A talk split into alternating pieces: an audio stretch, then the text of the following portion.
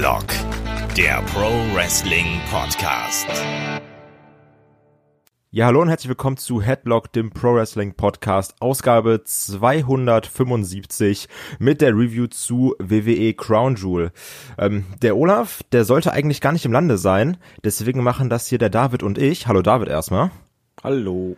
Problem ist nur, der wäre eigentlich auf der BlizzCon gewesen, durfte dann aber nicht rein, weil Olaf halt zu gefährlich aussieht. Deswegen machen wir das hier in einer Zweierbesetzung, weil er jetzt irgendwie noch an Flughafen übernachten muss und sowas alles. Also Also nur auf vielleicht Deutsch, damit die Hörer das checken.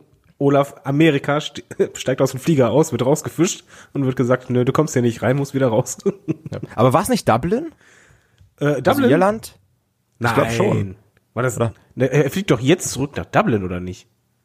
Ach, keine Ahnung. Ja, auf jeden Fall, Olaf ist halt, der, weiß ich nicht. Ich glaube, der lebt jetzt an Flughäfen. Er, er macht es auf jeden Fall so wie Tom Hanks im Kinofilm. Ja. Er, er lässt sich Genau. im Bad wachsen, benutzt die Toiletten da und die Duschen, dann geht das schon. Guter Film übrigens. Ähm, egal, kommen wir zurück zum Hauptprogramm. Wir beide haben uns äh, Crown Jewel reingefahren. Immer noch kontrovers, nicht weniger kontrovers, obwohl vielleicht ein bisschen weniger als letztes Jahr, wo man äh, mit dem Journalisten. Aber man hat auch gemerkt bei uns im Team, da haben viele keinen Bock drauf. Und dann haben wir beide gesagt, komm, wir machen's, oder? Äh, ja, wir haben es gesagt und im Grunde genommen habe ich es bereut, weil ich wusste nicht im Hinterkopf, dass zeitgleich noch Halloween war. Und dann war der Abend eigentlich gelaufen, weil da hatte man eine Crown Jewel, weil das war nicht gerade kurz. Das ist wahr. Also ich muss trotzdem sagen, ich mag's, also unabhängig jetzt von, also unabhängig jetzt von Saudi-Arabien und so ein Kram, aber ich mag's, dass man mal Pay-per-Views zu deutscher Zeit gucken kann. Oh So, ja. das mag ich auch bei einem UK Takeover. Das ist einfach ganz angenehm, dass du sagst, so du setzt dich um 18 Uhr vorm Fernseher und guckst ein Pay-per-View. Das ist trotzdem eigentlich mal angenehm, weil es nicht um 2 Uhr nachts ist, oder? Äh, ja, ich finde, man sollte das generell machen. WWE müsste einfach komplett umstellen auf europäische Zeit. Ja, einfach nur Ich finde das super. Man hat etwas Zeit. gegessen, man kann dann umschalten. Ah, jetzt kommen erstmal Wrestling. Ja, also das ist äh, echt super angenehm. Natürlich noch einmal der Vollständigkeit halber, wir hatten ja in der äh, Kickoff-Show noch die Number One Contender Battle Royale, wo es darum geht, wer später in der Main Card gegen AJ kämpft. Ähm, da hatten wir dann Luke Harper und Rowan schon sehr dominant irgendwie, die ja das ganze Ding äh, übernommen haben, die dann auch ähm, die letzten beiden zusammen waren mit äh, Umberto Carrillo, also die letzten drei quasi. Ähm, dann gab es natürlich diesen obligatorischen Split, wie es ihm immer gab. Also erst haben zusammengearbeitet und dann wollte der eine den anderen eliminieren, als sie dachten, Carrillo wäre raus. Der ist dann eben durch die Beine, ich weiß gar nicht, ich glaube von Rowan, hab, keine Ahnung, geklettert, hat den anderen dann rausgeworfen und somit haben wir quasi das Raw-Rematch und kriegen nochmal Carrillo gegen ähm, AJ Styles, womit ich aber eigentlich echt gut leben kann. Dann, passend zur Battle Royale, gab es auch sogar noch einen Titelwechsel. Wir hatten ja noch ähm, R-Truth, der letztens seinen Titel noch verloren hat, an, ich glaube, Sunil Singh war es, also auf jeden Fall an einen der Singh Brothers, der sich ihn dann wieder zurückgeholt hat. Was da ganz witzig war, wo der noch von allen verfolgt wurde. Und ich weiß gar nicht, wer es war, aber einer hat so einen krassen Sprung gemacht, äh, wo dann R-Truth noch so ausgewichen ist, was sehr gut getimed aussah für so einen, für so einen One-Tag, das mochte ich. Ähm, aber natürlich R-Truth, unser äh, aller, aller Liebling, hat dann leider später den Titel auch wieder verloren, was ein bisschen schade ist. Aber ähm, das war ganz witzig. Dann hatten wir noch hier die Interviews mit äh, Ric Flair und der verletzten Xavier Woods. Ja, aber das ist dann auch eigentlich alles, was in dieser Stunde so passiert ist. Von daher, lass uns doch mal zur Maincard kommen.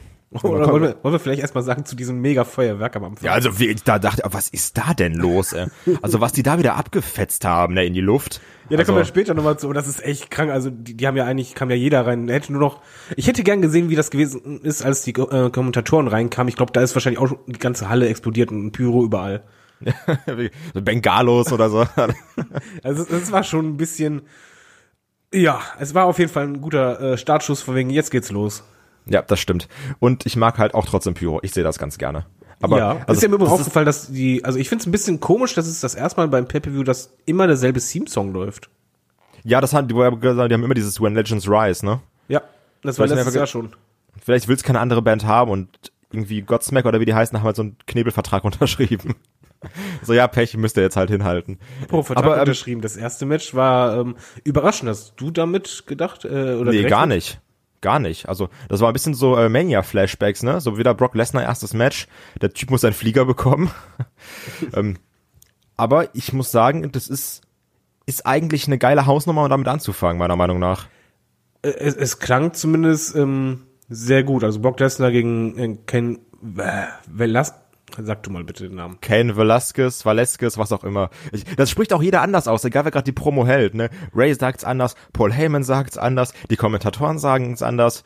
Also, auf, auf jeden Fall, es, es war ein guter Start, zumindest von den, von den Namen her und dann halt auch, ähm, du hast Brock Lesnar, der hat halt direkt erstmal gut Pop gezogen, äh, beeindruckender Entrance wieder. Dann kam Way Mysterio raus mit seinen bandagierten Arm, äh, der so verletzt ist, dass man ihn eigentlich nicht bewegen könnte, was in zwei Minuten irrelevant wird. Ja, das ja, da war Selling, hat er den Brock an der Nase rumgeführt.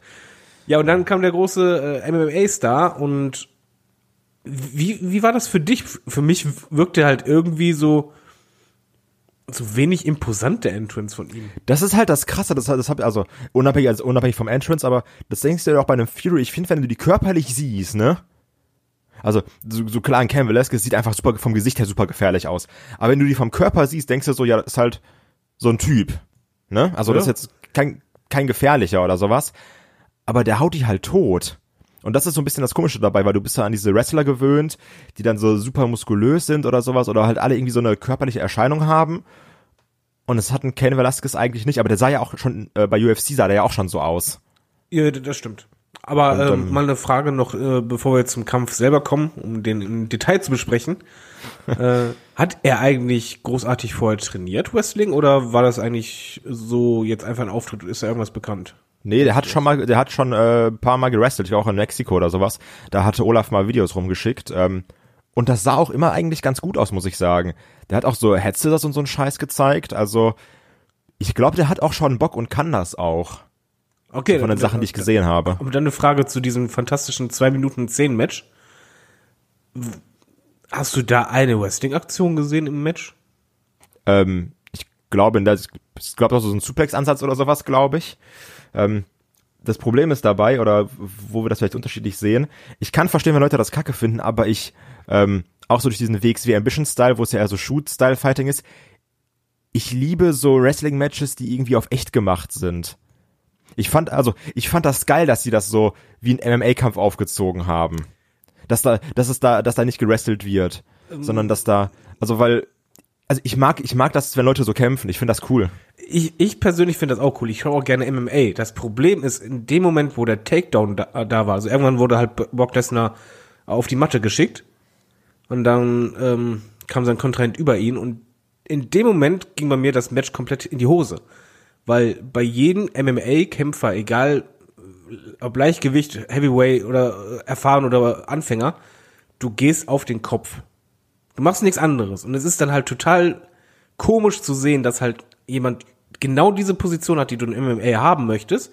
Und er schlägt auf den Oberschenkel, auf den Bauch, wieder auf den Oberschenkel, nochmal auf das andere Bein. Und du denkst einfach nur so, hä?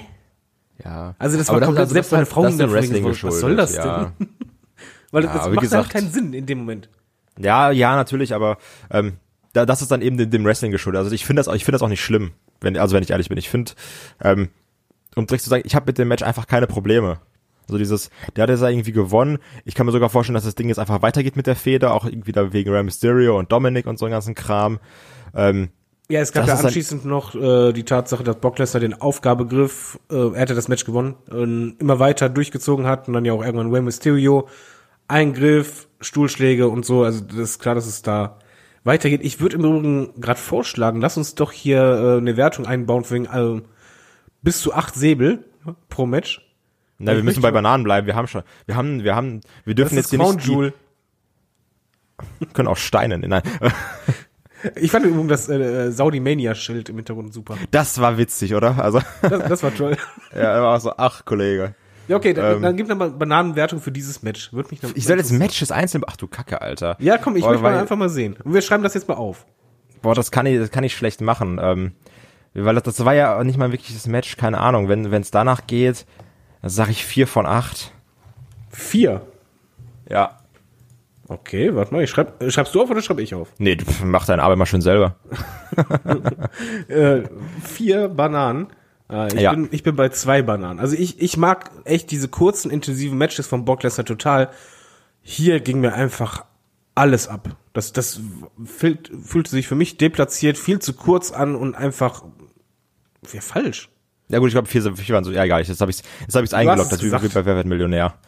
ähm, Übrigens, apropos kurze Matches, danach hatten wir ja einen richtig dicken Klopper, denn danach gab es dieses äh, Tag Team Turmoil Match für das beste Tag Team der Welt. Und ganz kurz, ich finde das so super affig, dass da immer bei diesen Ja. Saudi-Events mit so Superlativen gearbeitet werden. So, wenn du das gewinnst, dann bist du der krasseste Royal Rumble-Kämpfer. Wenn du das gewinnst, dann bist du irgendwie der, keine Ahnung, was immer so, ja, das beste Tag-Team der Welt, des Ja, Universums. du bist ja so auch der Beste äh, der Welt, das war ja davor. Und Stimmt, davor mit, war mit dem ja da. Genau, und davor war es die beste, beziehungsweise die größte, äh, der größte Royal Rumble aller Zeiten Ja. der Welt.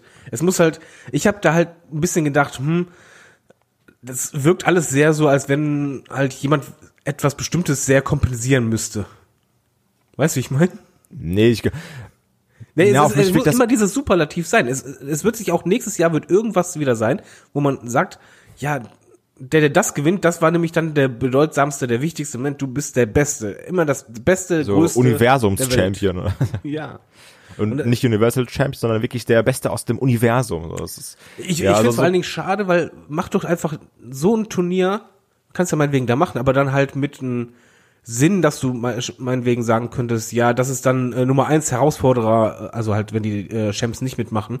Und der darf sich dann das Team aussuchen, gegen das er kämpft. Ja. Das, das Also wäre das- sinnvoll. Da- Ich brauche diese, ja, Beste der, äh, äh, der Welt oder so, das brauche ich alles nicht. Besonders einfach, ähm, die Usos waren nicht mal dabei. Also so, wie unfair ist das? Nee. Und aber das, die Sache ist, weißt du, du krönst das beste Tag-Team der Welt, ne? Aber das ist halt so ein ähm, Elimination-Match. Das heißt, wenn du als Erster reinkommst, hast du relativ schlechte Chancen, das beste Tag-Team der Welt zu sein, als wenn du als Letzter reinkommst. So, vielleicht ist der Erste gar nicht besser als der Letzte, äh, der Letzte besser als der Erste, aber der hat einfach nur besser gelost. Also, ich sehe da echt noch Lücken im, äh, im Aufbau. Äh, ja, ich fand generell, also das Match bestand aus, wie viel, äh, waren neun Tag-Teams? oder Neun so? Tag-Teams, yo. neun Tag-Teams, es war ein sehr, sehr langes Match, über 30 Minuten. Was ich dabei ein bisschen erschreckend und traurig fand, du hast vorher Promos gehabt von beiden Champion-Teams. Jo. Und du weißt, die Champion-Teams sind drin. Und für mich war eigentlich klar, vorher, alles klar, Champion Nummer eins ist dann der Vorletzte und Champion Nummer zwei ist dann halt der Letzte. Was halt Ja. gar nicht geht, ist, dass du ein Tag-Team, was Champion ist, in die Mitte reinwirfst. Ja, die haben halt schlecht gelost. Ja, aber das, das, von der Wertig oder Wertigkeit des Champions-Titels oder des Teams, du drückst es ja komplett runter.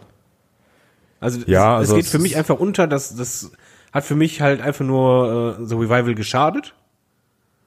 Und, Ja. ähm, nee. Also ich fand das Match im Übrigen sehr, es, es gab gute Phasen.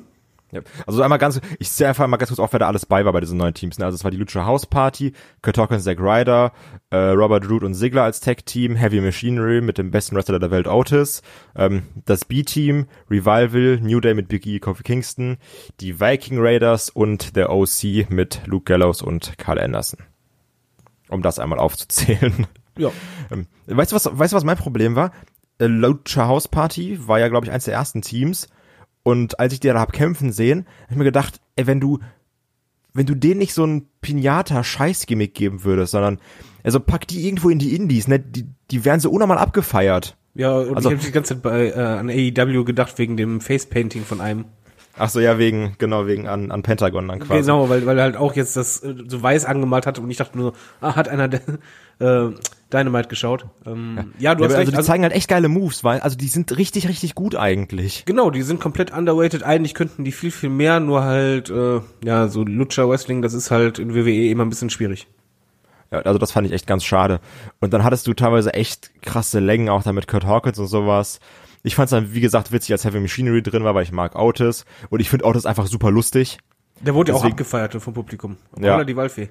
Und ähm, dann auch, als dann Heavy Machinery gegen äh, New Day stand. Wie krass war bitte dieser, wo Big E sich so nach hinten gelehnt hat? Ja, ja. Junge, wie, also, wie, wie heftig ist das bitte? So, der, der, Der der lag quasi, der lag quasi waagerecht, also Füße dem Boden, der stand und hat sich dann so nach hinten gelehnt und lag quasi komplett in der Luft und hat sich dann wieder aufgerichtet, ohne die Hände zu, also, was? Was ist das für ein Typ? Ja, vielleicht macht er in der Freizeit viel Limbo-Tanz oder so. Man weiß es nicht. Ja, so krasser Limbo-Champion. Mal eine kleine Frage, ob, ob es dir auch so vorkam oder nur mir. Äh, das würde mich interessieren. Ich habe das Gefühl gehabt, dass entweder andere Kameraleute oder ein anderer Regisseur dran war, weil du hattest ganz, ganz oft, gerade bei dem Match war es halt zum ersten Mal richtig gravierend zu sehen, dass du sahst, wie extrem weit die Schläge an einem vorbeigingen. Also in dem Tag Team Match hattest du mehrfach, dass du halt gesehen hast, ein, Kick, der war halt, was ich, 40 Zentimeter vor dem Gesicht oder halt auch ein Schlag, der komplett dran vorbeiging. Und die, normalerweise überspielen die das gut mit den Kameras. Aber hier hast du das halt so krass gesehen. Ich finde das aber auch teilweise, vielleicht liegt es auch daran, dass man hier so ein krasses House-Show-Feeling hat Das kann und sein. dass dann nicht in die Vollen gegangen wird, was aber eigentlich keinen Sinn machen würde, weil es ja auch live ausgestrahlt wird. Aber ähm, Zumal es auch so viel Kohle gibt. ja, also hier, aber so bei, bei einem Sigler habe ich mir halt gedacht, dass so ein paar Superkicks so krass daneben gingen. Ja. Zum Beispiel. Das fand ich dann schon irgendwie merkwürdig, aber also keine Ahnung. Ja, ist die Frage, ob es an, an den Kameraeinstellungen lag oder sowas. Oder ähm, also ist mir auf jeden Fall auch aufgefallen. Es, es war irgendwie ein bisschen komisch. Ansonsten vom Match, ja, es war halt echt, ich sag mal so, das, das ganze Ding mit äh, fünf anstatt neun Teams, ich glaube, wäre spannender gewesen, weil das waren halt echt ein paar drin, wo einfach, Lückenfüller. ja, es war Lückenfüller, aber vor allen Dingen dann auch zu lang gezogen. Das, das ging Ja. mir einfach zu lang. Sehr gut wurde es in dem Moment wirklich, als New Day reinkam, dann war ein anderer Schwung drin. Äh, Heavy Machinery haben ihren Job auch gut gemacht, Viking Raiders auch. OC, gebe ich zu, fand ich jetzt nicht so gut. Hat mich gewundert, dass die gewonnen haben. Also ich dachte irgendwie, die Viking Raiders machen das. Ich hab's auch gedacht, vor allen Dingen, weil die halt den fettesten Entrance auch hatten und vorher noch die Promo und auch, ja, einfach verdammt gutes Tag-Team. Ja. Ähm, ich im weiß nicht, was Endeffekt, es- ähm, äh, war, es war doch so, dass der OC drin war und dann kamen die Viking Raiders raus, oder war es anders? genau, Viking Raiders kam als letztes. Ja, du musst halt mal bedenken, dass OC quasi schon ein Match hatte und danach noch die Tag Team Champs schlagen. Ja, es ist, äh, ich weiß nicht, ob du damit jeden einen Gefallen erweist. Du, du kannst halt damit OC pushen. Die Frage ist halt nur, war das halt jetzt wirklich ein Push und wird das denen viel was bringen? Ich weiß es nicht. Weil ich, ich fand halt die, die Umsetzung, wie sie halt dargestellt wurden, nicht so überzeugend. Ja, also ich weiß, ich weiß auch, da weißt du, dann du ja wieder diese komische Trophäe und sowas. Also mal gucken, wo es jetzt weitergeht. Ich fand irgendwie dann trotzdem ganz schön, dass da, dass Luke Gallows und Carl Anderson mal irgendwas gewinnen. Auch wenn es jetzt nur so eine komische Trophäe ist, die übrigens super wackelig aussah, oder? Äh, ja, also äh, meine Frau sagte als erstes von so, huiuiui, ich glaube, das fällt gleich runter. Ja, Also, weil es war extrem so. hoch, schmal und die hielten das halt auch ein bisschen wackelig fest, so huiuiui. Ja, aber also, ist doch ganz komisch. Ja, aber, also, das Match hatte ein paar angenehme Momente, aber es war dann doch schon irgendwie eher eine lange halbe Stunde. Ja, äh, aber dann kommen wir doch mal zur Wertung. Ja, dann fang du mal an. ähm, ich, ich gebe zu, ich gebe den halt nur drei von acht Bananen. Ja, aber ich, Mir waren da einfach viel zu viele Längen drin. ja, ich glaube, also, ja, mit drei kann man, glaube ich, leben. Da würde ich mich sogar anschließen. Da sage ich nichts gegen. Okay. Ja, dann kommen wir jetzt mal zum. Ich bin mal Genau. gespannt. Wahrscheinlich das Match, wo wir am längsten drüber reden, vielleicht. Gucken wir mal. Was Bezweifle ich ganz stark, weil wir gleich noch den Fiend haben werden. Aber ähm, kommen wir zu Mansur gegen äh, Cesaro. Mansur ja letzte Mal diese riesige Battle Royale gewonnen, die es natürlich auch noch gab, diese 50-Man Battle Royale, nicht zu vergessen, ähm, gegen Cesaro. Und klar, Mansur halt kommt da aus Riyadh, heißt es, glaube ich, die Stadt. Ähm, ist so ein bisschen der Hometown Hero, auch natürlich krasser Pop und sowas. Cesaro ist auch da. Und ähm, die haben ein Match. Und ich muss sagen, du merkst halt wieder, ähm, du hast halt gesehen, dass dadurch, dass sie einen Cesaro dafür auswählen, wie, wie wichtig ein Cesaro ist, weil du weißt, ey, das ist ein sauberer Worker, den stellen wir da rein, der hält gut, der macht die Aktion sicher, der kann Leute durch Matches durchtragen, obwohl dieser Mann so seine Sache auch wirklich gut macht, also muss man echt sagen. Ähm, ja, und es ist einfach nur trotzdem schade, dass halt ein Cesaro einfach nur da ist, um jemand anderen gut aussehen zu lassen. Das ist so ein bisschen mein Problem damit. Aber Ja, das aber- war echt ein okayes Match. Ich, ich fand, also für, für mich war es auf jeden Fall äh, das beste Match auf der Card. Sogar mit Abstand für mich. Also ich, fand es super unterhaltsam. Bisschen blöd erst erstmal zur Ansetzung. Ich habe halt schon Bauchschmerz, weil du weißt halt, der Hometown Hero kommt da und ähm, es geht ja auch darum, dass halt äh, ein, Saudi-Wrestler halt ja siegt. Das war halt von vornherein klar, weil du wirst halt nicht haben in Saudi-Arabien, dass ein Saudi schlecht aussehen würde. Äh, umso heftiger oder unbezeichnender finde ich, dass halt das Cesaro gewählt wurde, weil ich glaube, die WWE wollte auch nicht, dass ein Amerikaner hingestellt wurde, äh, dass ein Ami verliert, sondern es musste halt ein Ausländer sein. Äh, das erstmal zur Ansetzung. Ich fand, beide haben den Job super gemacht. Bei Mansur ging mir nur ein bisschen auf den Keks, dass er halt immer dieselbe Mimik hatte. äh, den gleichen Blick. du musst dich nicht unbedingt haben. Aber wrestlerisch war das toll. Es war ähm, tolle Nearfalls. Die Crowd war logischerweise mit. Das war halt von der Stimmung her auch der Main Event. Und ja, Cesaro, die Kommentatoren haben es ja schon gesagt, ist halt der äh, most underweighted Wrestler vielleicht im, im Roster und bin ich dabei, weil mein Gedankengang war halt nur, ja, Cesaro genau in der Form in einer anderen Liga und der würde halt ganz weit oben mitspielen. Das Match war toll. Also aus dem Nichts, ohne eigene Storyline, haben die ein packendes, spannendes Match erzählt. Äh, spektakuläre Moves, schöne Konter und auch Nearfalls, wo ich dann auch mal überrascht war, obwohl ich das Ergebnis eh wusste vorher. Toll. Also da hatte ich jetzt gar nichts zu meckern. Hätte sogar gerne noch länger geben können, das Match für mich.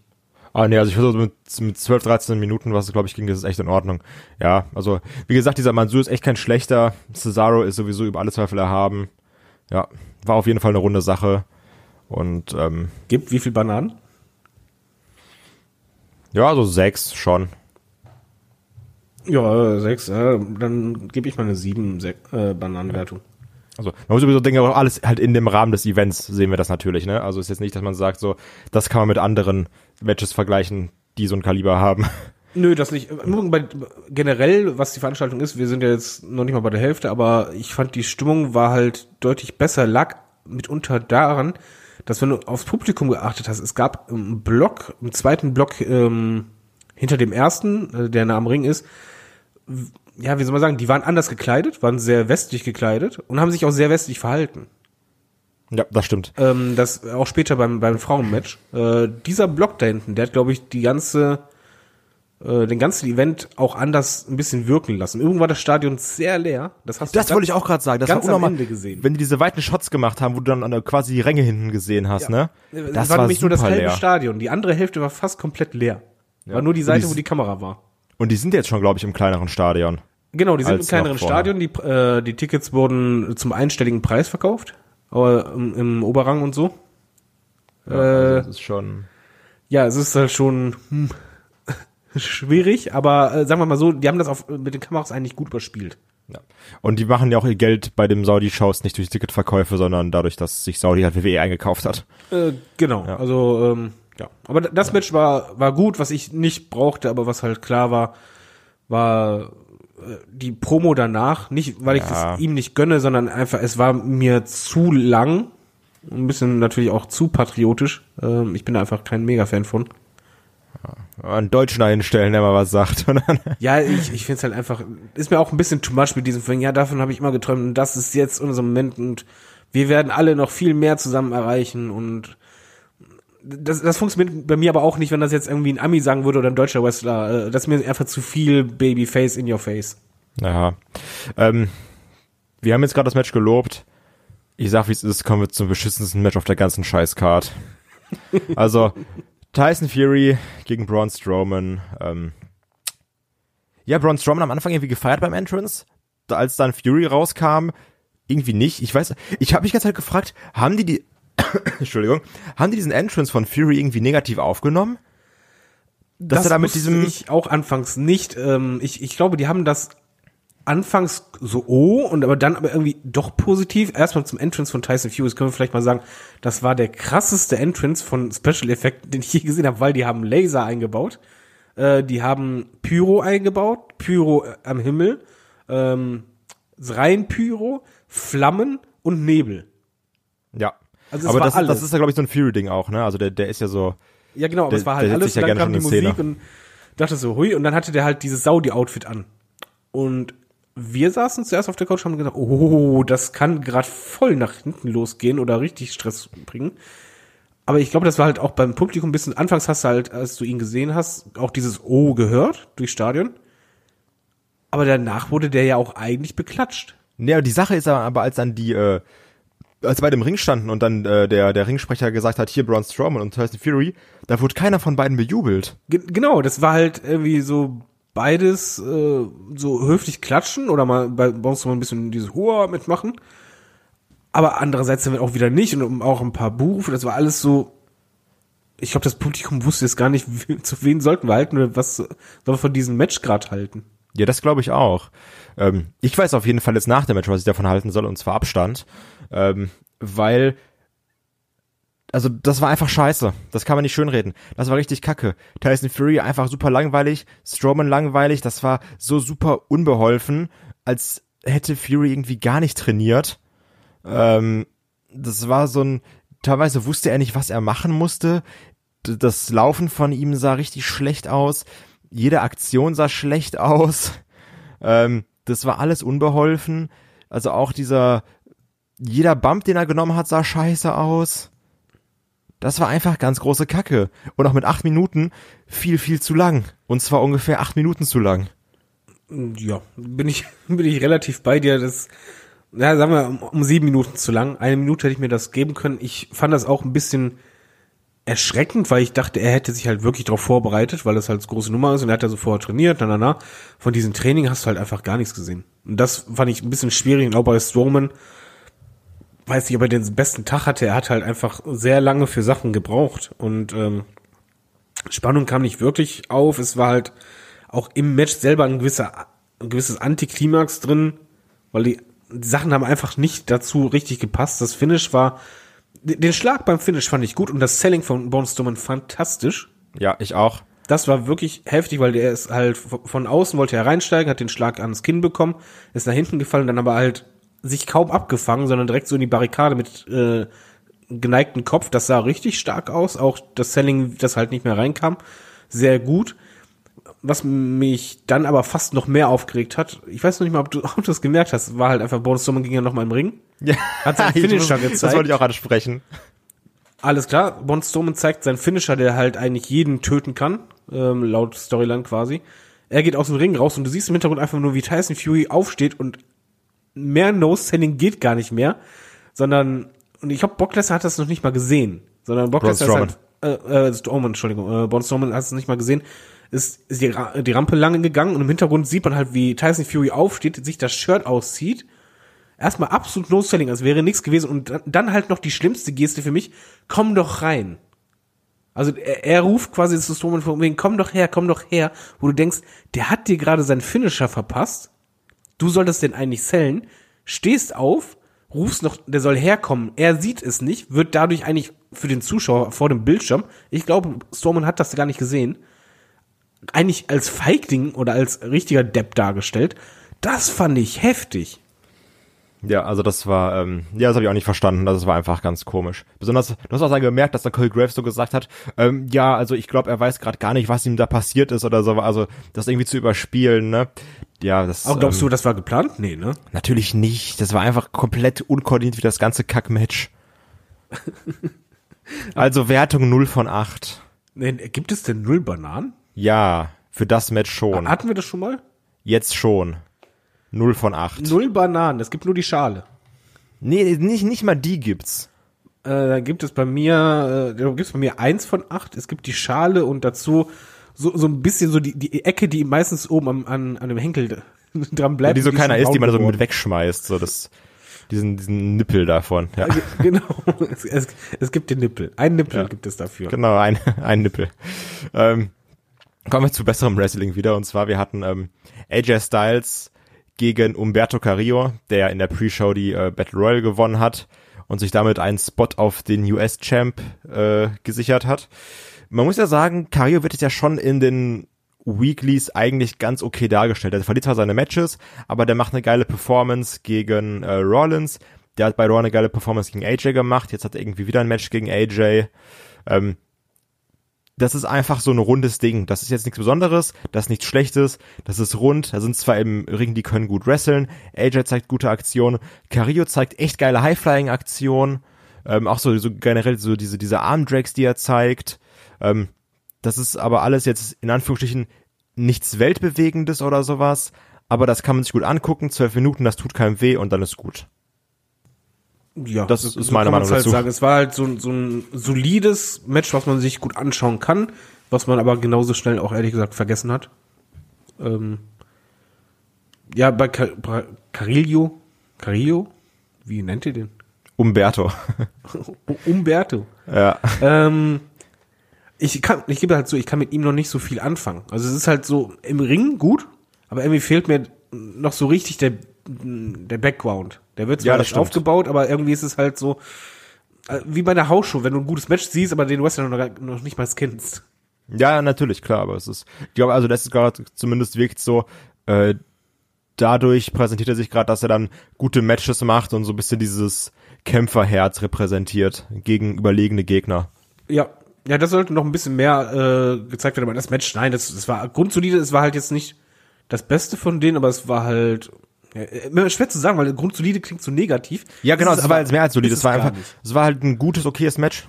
So, Ja. und äh, komplett rund und vollkommen vernünftig. Deswegen kann man da auch sagen, wie so, also jetzt so Rating im, im, im Rahmen des Events auch so fünf, sechs von acht Bananen, irgendwie sowas. Ey, was willst du, fünf oder sechs?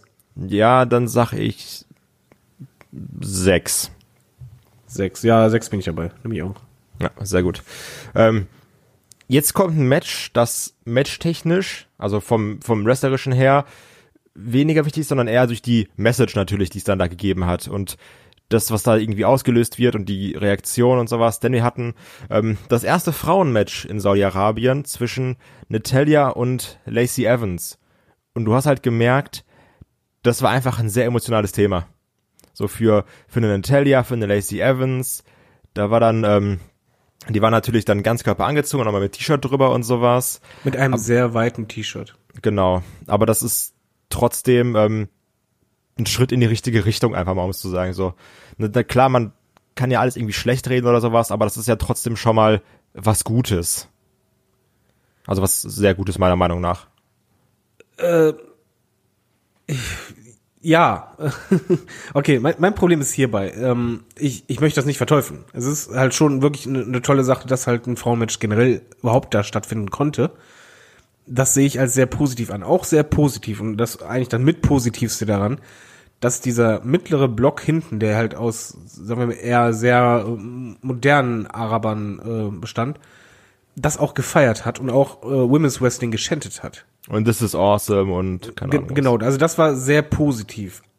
Andererseits, ich glaube, mh, okay, das, das klingt halt jetzt einfach so Meckerkopfmäßig, aber da, da bin ich jetzt halt einfach mal äh, streng. Ich weiß nicht, ob es, ob es wirklich so ein Riesenschritt nach vorne war oder nicht halt doch ein Schritt nach hinten, weil wenn ich halt, ich habe meine Frau dabei beobachtet und die halt auch einfach gefragt, die hat also geredet, sie war ganz trocken auch der Meinung eher, ähm, für sie als Frau wäre es wichtiger gewesen, dass ein Match nicht stattfindet, als dass es auf diese Art stattfindet. Und zwar der Hintergrund ist ganz einfach. Dadurch, dass halt sie komplett anders gekleidet sind und gekleidet sein mussten, war eigentlich dieses Unterdrückte noch stärker symbolisiert. Das heißt, ähm, eigentlich soll ja die Message von einem äh, Match sein, ja, Frauen können auch wresteln oder Frauen sind genauso viel wert wie Männer sind sie aber in dem Moment halt einfach nicht, dadurch, dass sie halt eben genau ganz anders auftreten müssen und aussehen müssen, wie es die Männer bestimmen. Ich weiß, das klingt jetzt sehr philosophisch, ne, aber ich habe es einfach, wie gesagt, ich habe es mir meiner Frau geschaut und ich habe mir gedacht, hm, vielleicht für mich als Kerl ist das nicht so engstirnig, aber also frage ich die mal. Und sie war halt wirklich so, dass diese super weiten T-Shirts und dadurch, dass halt alles bis zum Kragen geschlossen ist, dass sie das halt eigentlich als Unterwerfung angesehen hat. Und zwar richtig derbe. Wie gesagt, ich weiß nicht, ob das Kerle nachvollziehen können oder nicht, äh, oder ob sie die Einzige ist, die so denkt, aber bei ihr war das halt wirklich so der Fall, dass sie das eher noch mehr geknickt hat. Ja, aber gut. Also ich sehe es halt einfach so aus, me- aus meiner Sicht, dass du, dass du sagen musst, du hast den ersten Saudi-Event, da hieß es, nee, ist hier gar nicht. Beim zwe- zweiten Saudi-Event hast du irgendwie Alexa Bliss und noch irgendwie, ich glaub, weiß ich gar nicht mehr, wer es war, die mitgeflogen sind, nach dem Motto, ihr lasst sie doch kämpfen. Und Äh, haben die gesagt, Frau nee, von äh, John Moxley. Nee, die hat ja nicht gekämpft. Nein, aber Beim- die war Moderatorin, aber die hatte auch ähm, Ja, ja, nein, bis aber- zu dem Hals geschlossen und Nee, aber beim äh, zweiten Saudi-Event wird es auch schon, also war auch schon geplant, dass es ein Frauenmatch gibt. Zwischen Alexa Bliss und noch irgendeiner, das meine ich. Ähm, da wurde dann aber gesagt, so, nee, machen wir nicht. Aus Seiten der Saudis. Und jetzt irgendwie beim dritten Event hast du gesagt, so, nee, jetzt ist ein Saudi-Match auf der Card. Also du merkst halt, es sind Schritte in die richtige Richtung, das meine ich nur. Und das Ja, zeigt, da, da bewegt sich was. wie, wie gesagt, ich, ich kann das auch so sehen. Ich hatte, ich hatte halt wirklich, also erstmal für die beiden war es wichtig. Du hast gesehen, das war sehr emotional. Ähm, sie, ich ich finde auch, sie haben auch gut, abge, äh, gut abgeliefert, gute Show hingelegt, gutes Match. Hast du den eingesehen, der eine Flasche geworfen hat? Äh, nee, Was ein Arschloch beim Entrance von Natalia. das habe ich nicht gesehen, aber ich finde halt einfach. Okay, ich, ich sorry, ich, ich, ich entscheide mich hierbei. Ich, ich finde es halt, es ist ein bisschen, es ist für mich zu sehr Alibi-mäßig. Genauso wie das Match eigentlich zur Hälfte daraus bestand, dass man versucht hat, irgendwelche äh, Mädels äh, aus dem Publikum möglichst vor die Kamera zu kriegen. Ja, das stimmt. Das, und das immer wieder also das, und es war halt für mich eher wie eine gewisse Propaganda. So Von wegen, ja, wir haben jetzt ein Frauenmatch, aber eigentlich habt ihr nach unseren Männerregeln zu spielen und ihr seid nicht mal ansatzweise so viel wert. Und wie gesagt, ich achte, ich denke nur dabei an meine Frau und wenn ich da einfach, wie die da geschluckt hat, als die, als Natalia als erstes rauskam, huiuiui, das, das war halt wirklich Tiefschlag. Ich, für mich ist es im Nachhinein einfach ein bisschen zu viel Propaganda und Alibihaft, als dass man halt da was wirklich gemacht hat. Ähm, ich erwarte im Übrigen nicht in Saudi-Arabien, das hat auch was mit Respekt zu tun, dass da jetzt halt meinetwegen eine Sascha Banks in ihrem normalen Outfit rumläuft. Aber zumindest, wenn man halt eh schon recht geschlossen äh, Outfits trägt, dass man halt dieses extrem überlange äh, Nachthemd, würde ich es nennen, wenn man das weglassen würde, dann würde ich sagen, okay, das war jetzt ein Schritt in die richtige Richtung. Man ist auf die Kultur eingegangen, gewissermaßen. Trotzdem mussten sie sich aber nicht so ver verhüllen im Grunde genommen. Schwierige Nummer. Also ich, ich sehe es halt einfach ein bisschen zu sehr als äh, aus, aus der Propagandasicht. ja, also ja, interessant. Also ich würde auch jetzt mal gerne haben, dass die Leute in die Kommentare schreiben, wie, wie sie das sehen. Also ich glaube, das ist nämlich ein Thema, über das man, das, ich glaube, das ist ein ganz eigener Podcast sogar, dieses Thema. Ähm, ja, also schreibt gerne mal in die Kommentare, wie, wie ihr dazu steht. Apropos, wie, wie dazu steht, äh, Matchwertung. Ich fand das Match wirklich nicht schlecht. Boah, was, nee, das kann ich, kann ich nicht bewerten, weiß ich nicht, keine Ahnung. Also das, das war weniger für mich ein Match, als halt eben zu zeigen, wir machen jetzt hier ein Frauenmatch, keine Ahnung. Ist das eigentlich schon ein schlechtes Zeichen, vor allen Dingen, wenn auch der Einspieler vorher daraus besteht, dass man Headlines postet? Ja, aber es ist, äh, nee, also keine Ahnung. Das, Ja, das, war es keine ging halt weniger um das Match, ging halt eher darum, dass du halt zwei Frauen wresteln lässt, In Nachthemden. weil ich auch einfach, ja. Ähm, ich habe ja Apropos schon, Frauen, kommen wir jetzt zu Männern mit großen Brüsten, Hogan. und hier auch wieder äh, ein Flaschenwerfer am Werk, nämlich auch, ähm, also die beides mal gegen, gegen die Beine oder sowas. Auch bei äh, Ric Flair hat jemand eine Flasche geworfen, keine Ahnung warum. Ähm, und zwar, wir haben das Match von Team Hogan gegen Team Flair. Ähm, auf Team Hogans Seite der Big Dog, Roman Reigns, Rusev, Ricochet, Shorty G, aka äh, hier, wie heißt er? Gable, Shorty Gable. Wie, wie war sein richtiger Name? Chad Gable, genau, das war sein richtiger Ich Name. finde Shorty so, nicht nur weil ich klein bin, ich finde das so schrecklich. Meine Frau fand es im Übrigen auch null lustig, sondern die meint nur, boah, ist das diskriminierend. Ja, du bist dann Shorty D, ne? Ähm, ja, ja, ich bin, ich bin super Shorty D. Ja. Und Ali ähm, gegen Team Flair mit Randy Orton, King Corbin, Bobby Lashley, Shinsuke Nakamura und Drew McIntyre. Ähm, bevor Randy Orton mit den größten Pop. Ja, aber ist ja aufgefallen auch, was, also Shinsuke hat auch einen krassen Pop bekommen, fand ich. Da haben sie auch mitgesungen und sowas. Da war ich auch so, sag mal, hier ist der Shinsuke noch over. Ja, bis halt der blöde Teil von dem Song kam.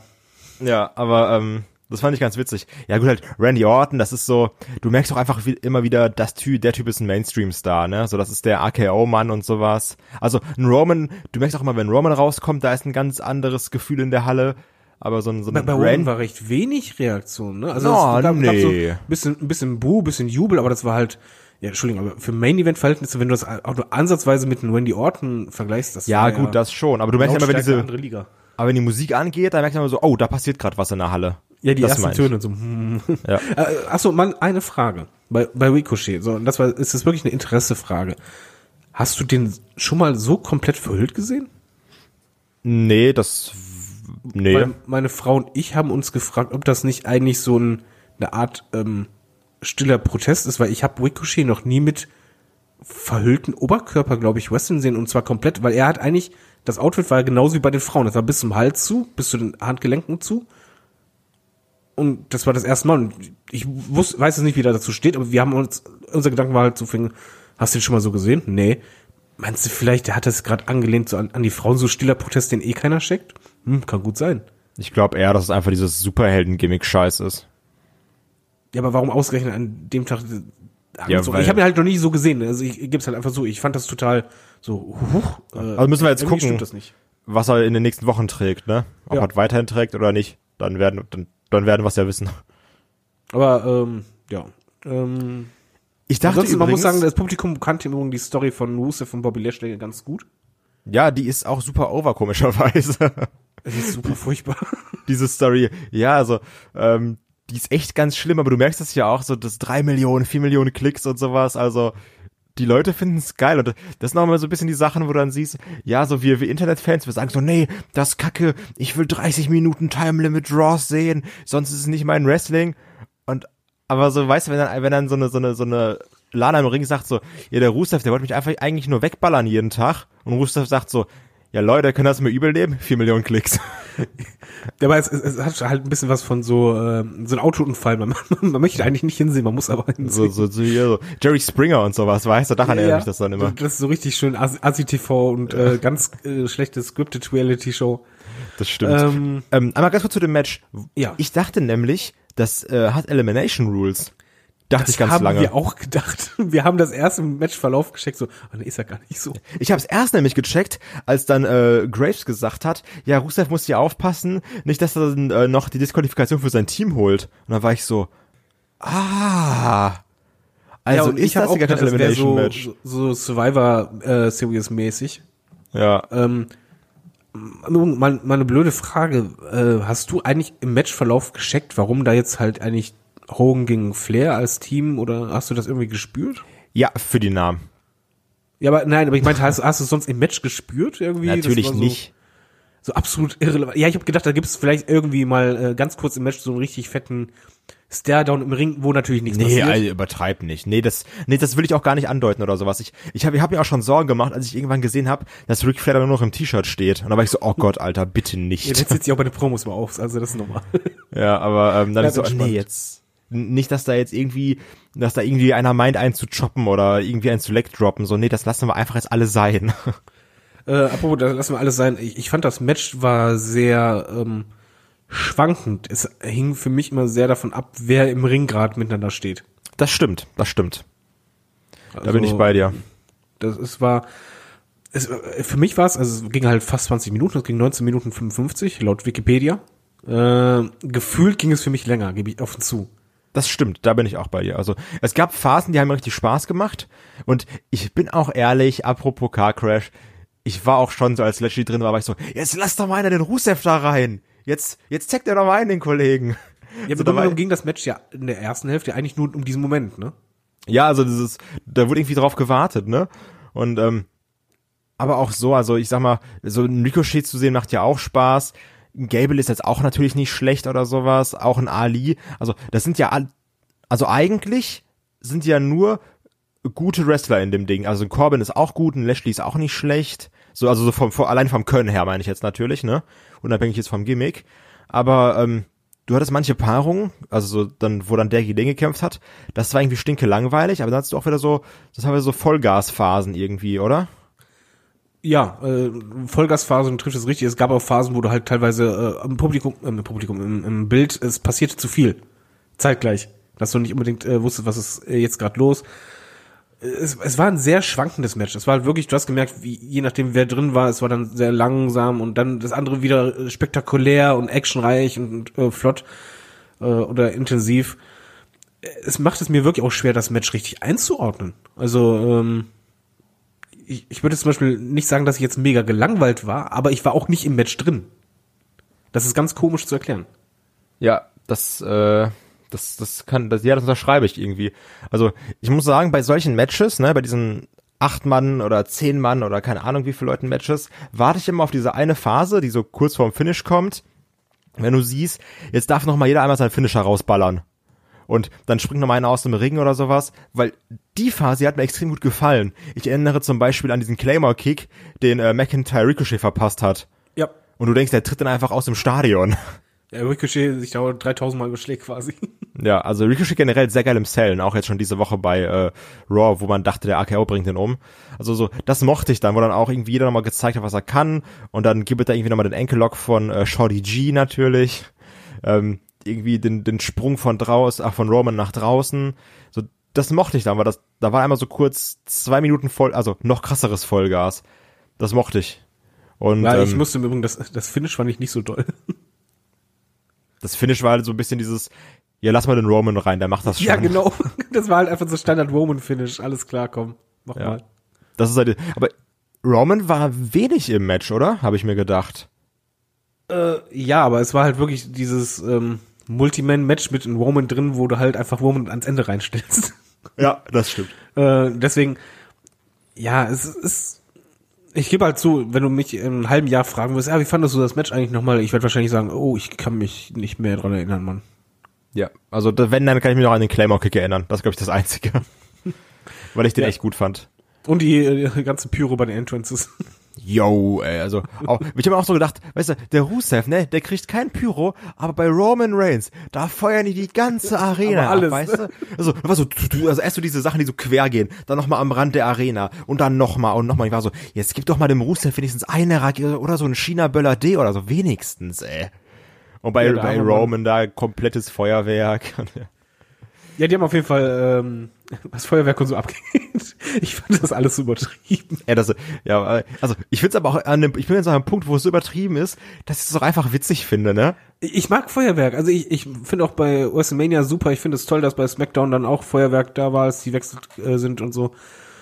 Ich, ich mag halt Feuerwerk. Es war halt einfach nur dadurch, dass du als WWE-Fan es nicht mehr so gewohnt bist.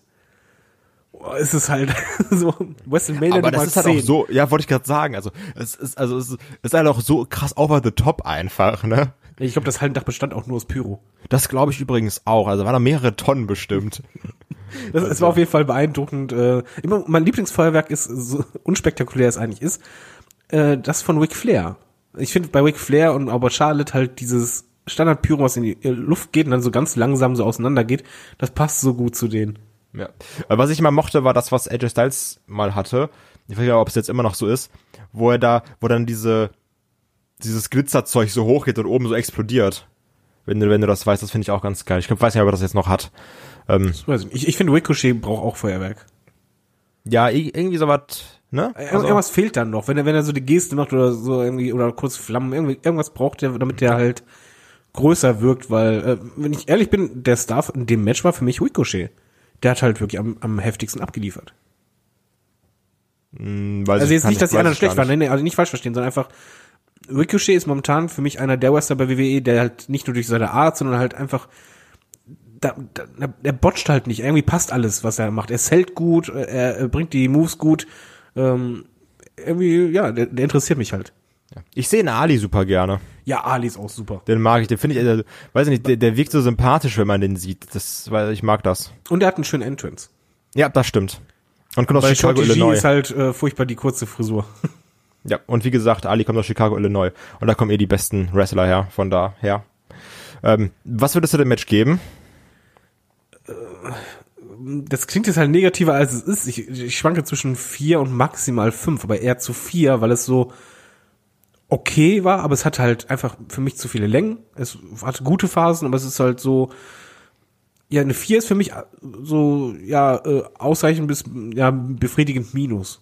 Ja, ich sag, ja, ach, ich würde sogar sagen eine 5, weil ich irgendwie so diese Vollgasphasen mag.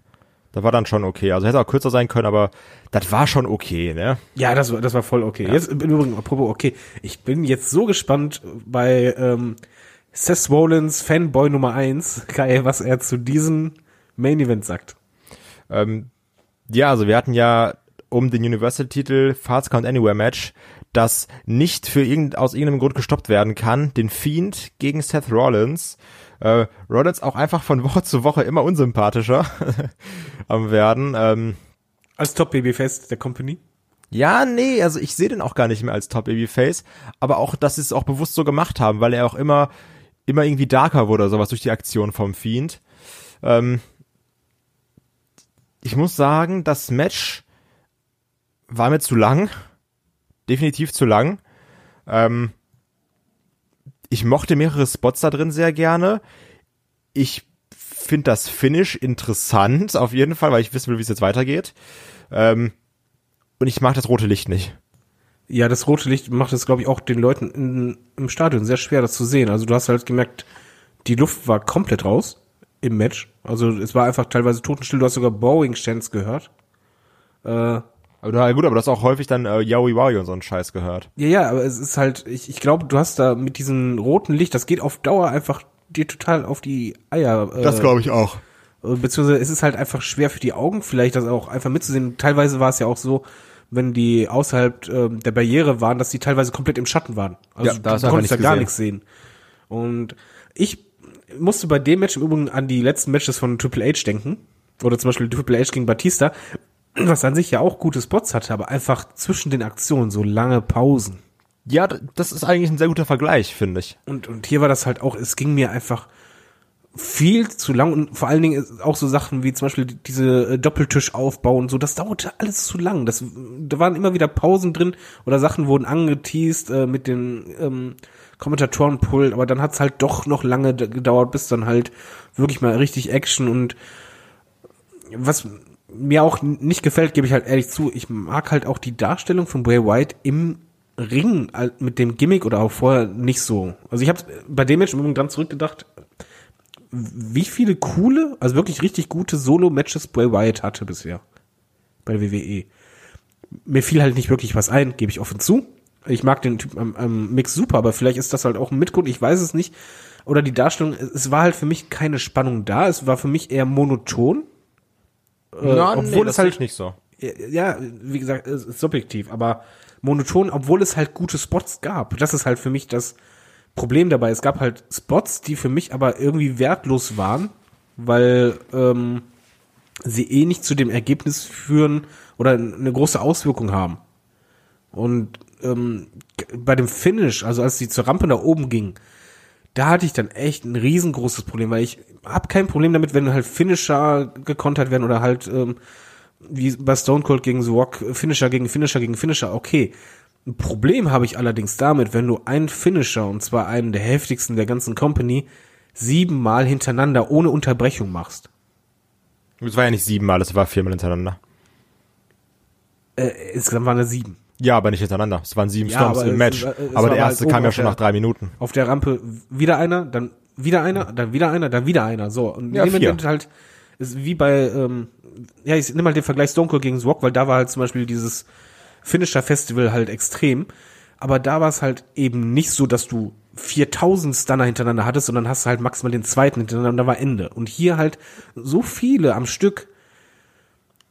Uh, ich fand das wirklich sehr, sehr, sehr, sehr schwierig. Nee, es ist halt immer noch der Fiend. Das Problem ist, dass du dir dadurch, da, weil du Hell in a Cell so doof dargestellt hast, hättest jetzt nicht sagen können, wir machen zwei Stomps und dann versucht Rollins zu pinnen. Genau, weil aber das- Rollins weiß ja, warte, ein Rollins weiß ja aus dem Hell in a Cell Match zum Beispiel, dass halt acht Stomps oder sowas nicht gereicht haben. Und deswegen wieder direkt nachgesetzt, nachgesetzt, nachgesetzt. Dass das irgendwie schwierig ist, so viele Finish hintereinander zu ballern, klar, bin ich bei dir. Aber es hat dadurch, was vorher passiert ist, Sinn gemacht, es so zu machen.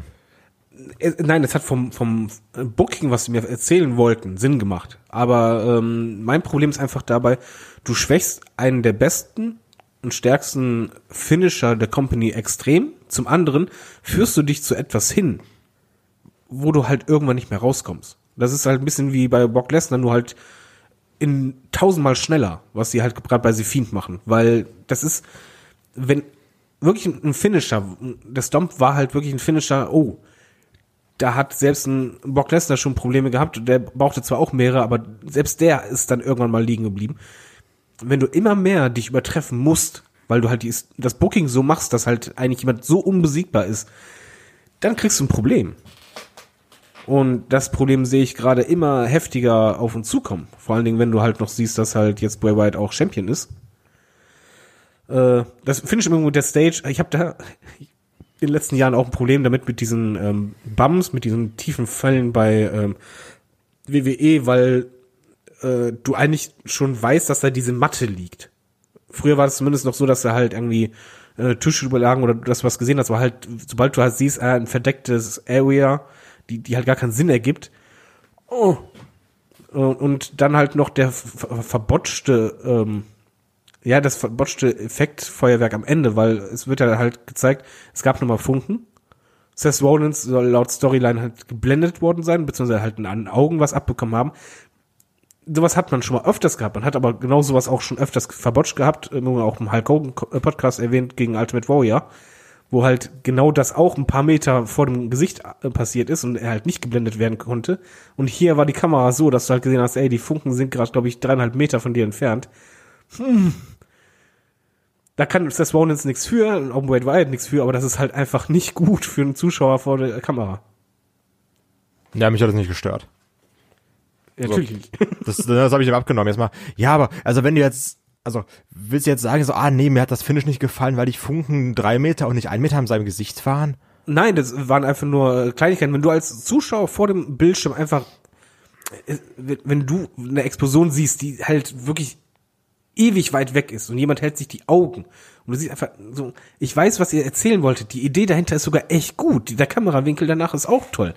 Aber ihr habt es halt einfach durch den Kamerawinkel vorher versaut, weil ich das einfach als Zuschauer zu krass gesehen habe. Also ich würde mich Das ist so, als wenn du einfach siehst, dass jemand einen Stuhlschlag kriegt und die Kamera hält auf das Gesicht drauf und der Typ nimmt gerade die Rasierklinge und reißt sich das, äh, die Stirn auf. Wenn du das zeigen würdest, würde es auch das kaputt machen, ohne dass sie was, was dafür können. Ich hätte mich auch erschreckt. An, an, ansonsten, ja, das, das Match, ich fand es wirklich einfach zu lang, äh, zu lang, zu langatmig. Äh, es hatte gute Spots. Ich glaube, wenn die das fünf oder zehn Minuten weniger machen. Also um mal, um mal ein paar zu nennen. Also dieser Table Bump war richtig krass, wo dann Rollins durch die zwei Tische geflogen ist, weil das auch einfach gefährlich aussah, fand ich. Ähm, ich mochte die Sachen mit dem Hammer, die fand ich eigentlich ganz cool, weil auch Rollins im Gegensatz zu seinem Lehrer Triple H versteht, dass man mit Hammern zuschlägt und nicht zusticht. Ähm, und das auch Ja, immer mein, wieder er sagt, wenn, er, wenn er trifft, sticht er zu. Wenn er nicht trifft, holt er aus. Außer bei dem hier, bei äh, Hell in a Cell, ne? Da hat das ja die ganze. Ja, also, außer bei Hell in the Cell. Aber ich mochte auch diesen Ansatz, äh, wo dann quasi dieses, ich, ich köpfe jetzt mal Bray Wyatt, wo dann der, der Kopf auf dem Stuhl lag und versucht wurde, mit dem Hammer zuzuhauen. Das mochte ich auch. Das war super. Das, das war eine geile Idee. Ähm, auch diese, diese Sachen da teilweise auf, an diesen, weißt du, an diesen, an diesen Röhren da, du weißt, was ich meine, ne? Wo die ja in, in der Crowd standen quasi. Ah, du meinst diese, äh, diese, Diese Stelle Lein- mit dem mit Leinwänden drumherum. Ja, genau. Wo es dann da so eine Art Sister Abigail gegen gab, das mochte ich auch. Ähm, das fand ich ganz cool. Und ja, aber es, es war so dieses, wir laufen von Spot zu Spot, da bin ich bei dir. Also das Ding hättest du auch fünf bis zehn Minuten kürzer machen können.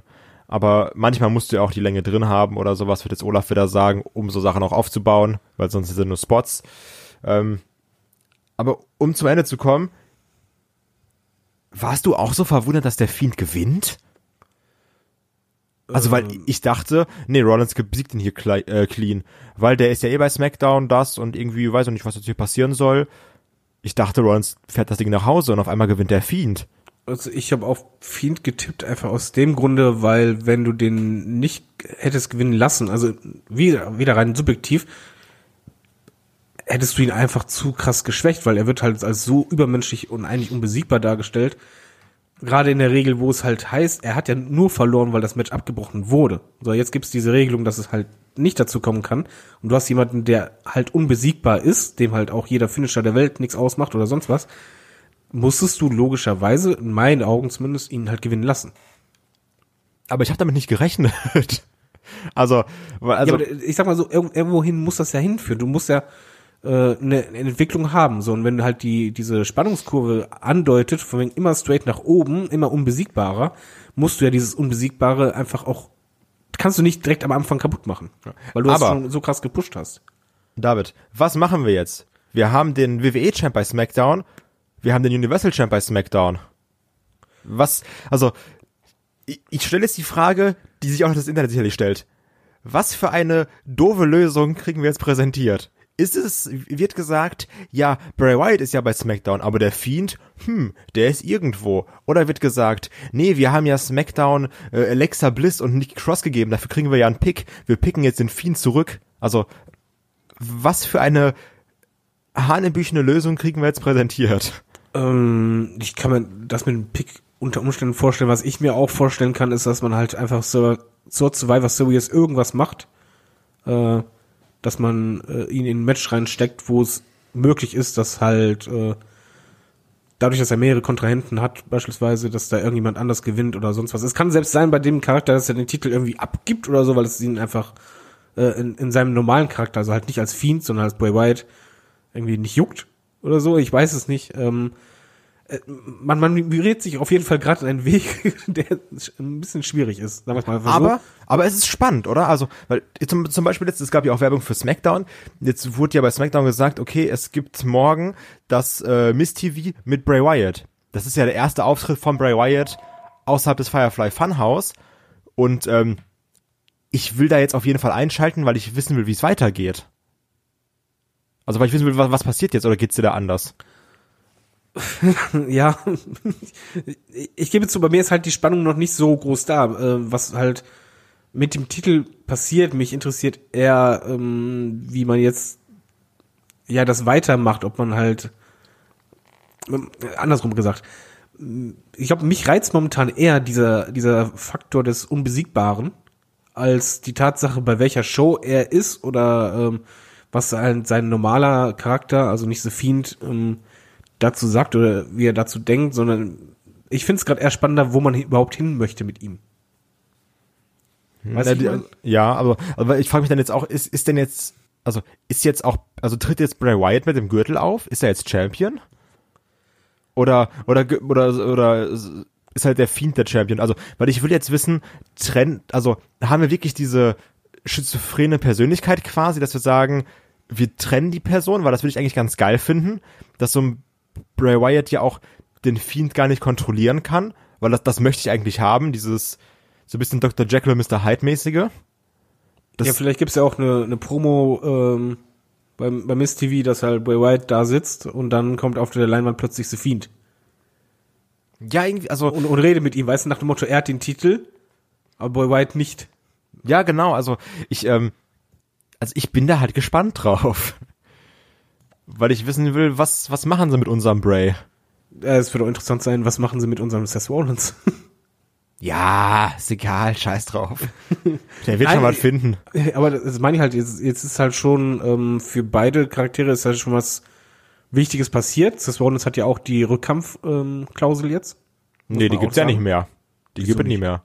Ja, hatte Triple H gesagt, klar.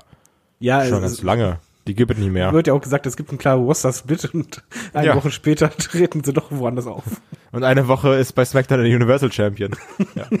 Nee, aber es gibt anscheinend keine äh, Rematches mehr. Ähm, gut, aber wenn es keine Rematches gibt, dann mal eine andere Frage an dich. Ähm, Survivor Series steht ja vor der Tür. Wer ist denn der nächste Gegner von Bray Wyatt? Das ist eine gute Frage. Vielleicht kriegen wir ja auch ähm, dadurch, dass NXT so beworben wird, vielleicht kriegen wir ja Brock Lesnar gegen den Fiend gegen Adam Cole. Das wäre cool. Oder? Also, also, weil die haben das ja auch so, also in der Werbung von Survivor Series war es ja auch immer so, dass da ja auch immer das, das Gelb dann drin war und dass da ja, auch die NXT-Champs gezeigt wurden. Weil stell dir mal vor, du kriegst auch irgendwie so AJ gegen Shinsuke gegen Roderick Strong oder sowas.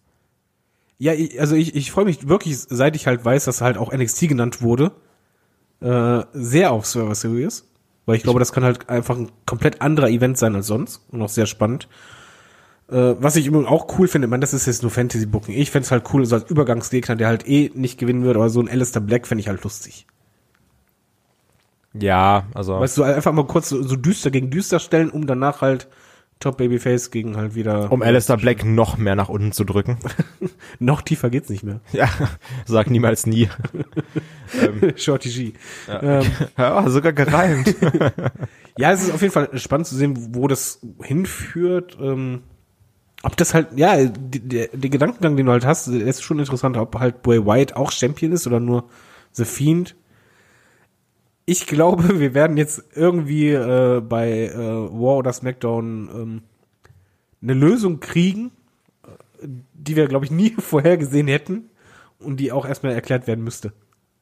Ja, also ich, ich ja, mal schauen. Also, ähm, aber zum Match, also ich sag da auch ganz ehrlich so vier oder so was. Vier ja, Bananen. So. Vier bin ich dabei. Ja. Ähm, ich glaube, das macht bei mir auch im Schnitt, wenn du den so nimmst, auch so ein Vierer-Rating für das Event. Vier von ja, acht. Du bist, du bist, bist, ja, du hast einen, einen Nuller dabei. Äh, ja.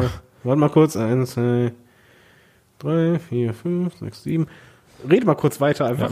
Ja. ich rechne mal. Nee, also das kommt halt ungefähr hin. Aber ähm, ich finde es halt trotzdem, was mich auch sehr gewundert hat, ist, dass wir jetzt bei, ähm, bei dem Saudi-Event so einen großen Titelwechsel hatten. Weil das war ja auch immer das, was wir so in den letzten Podcast gesagt haben oder auch also diese, ähm, als man noch viel länger darüber diskutiert hat, über diese Saudi-Sachen, dass es ja auch irgendwo hieß, nee, die machen da nichts Bedeutendes, die machen da nur Sachen, die werden in den Shows nicht aufgegriffen.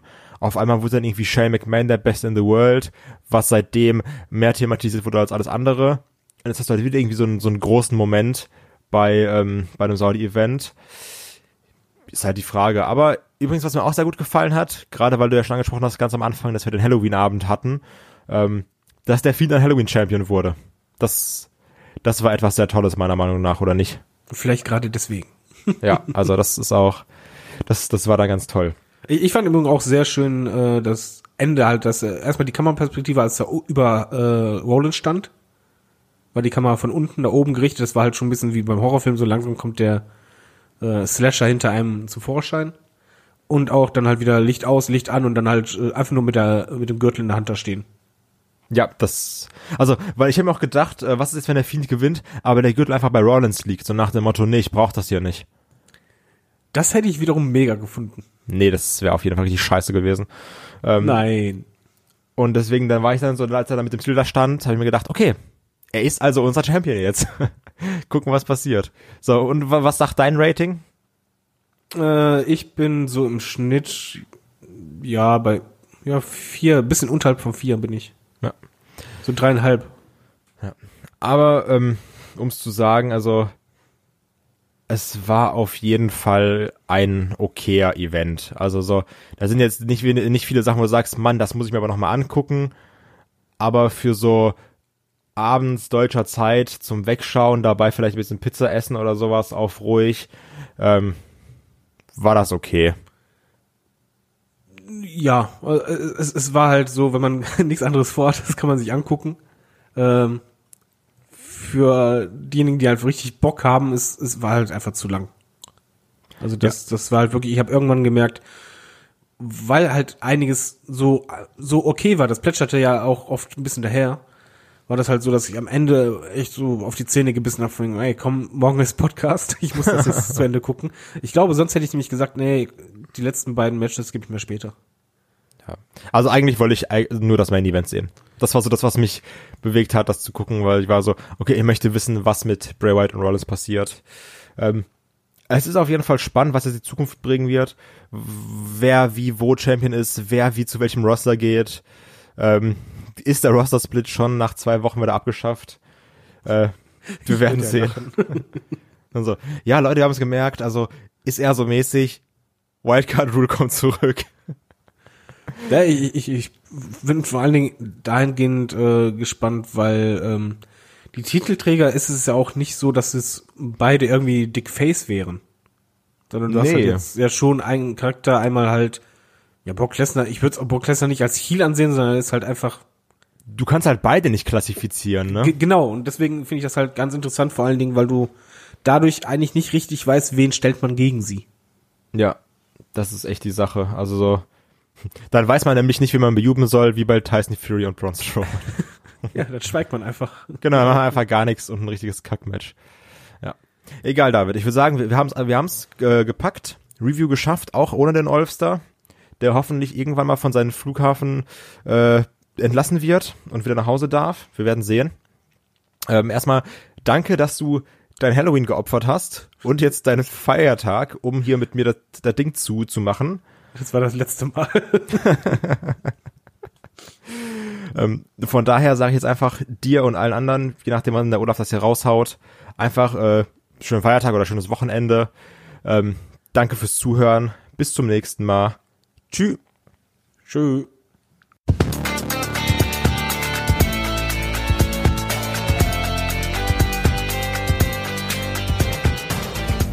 Headlock, der Pro Wrestling Podcast.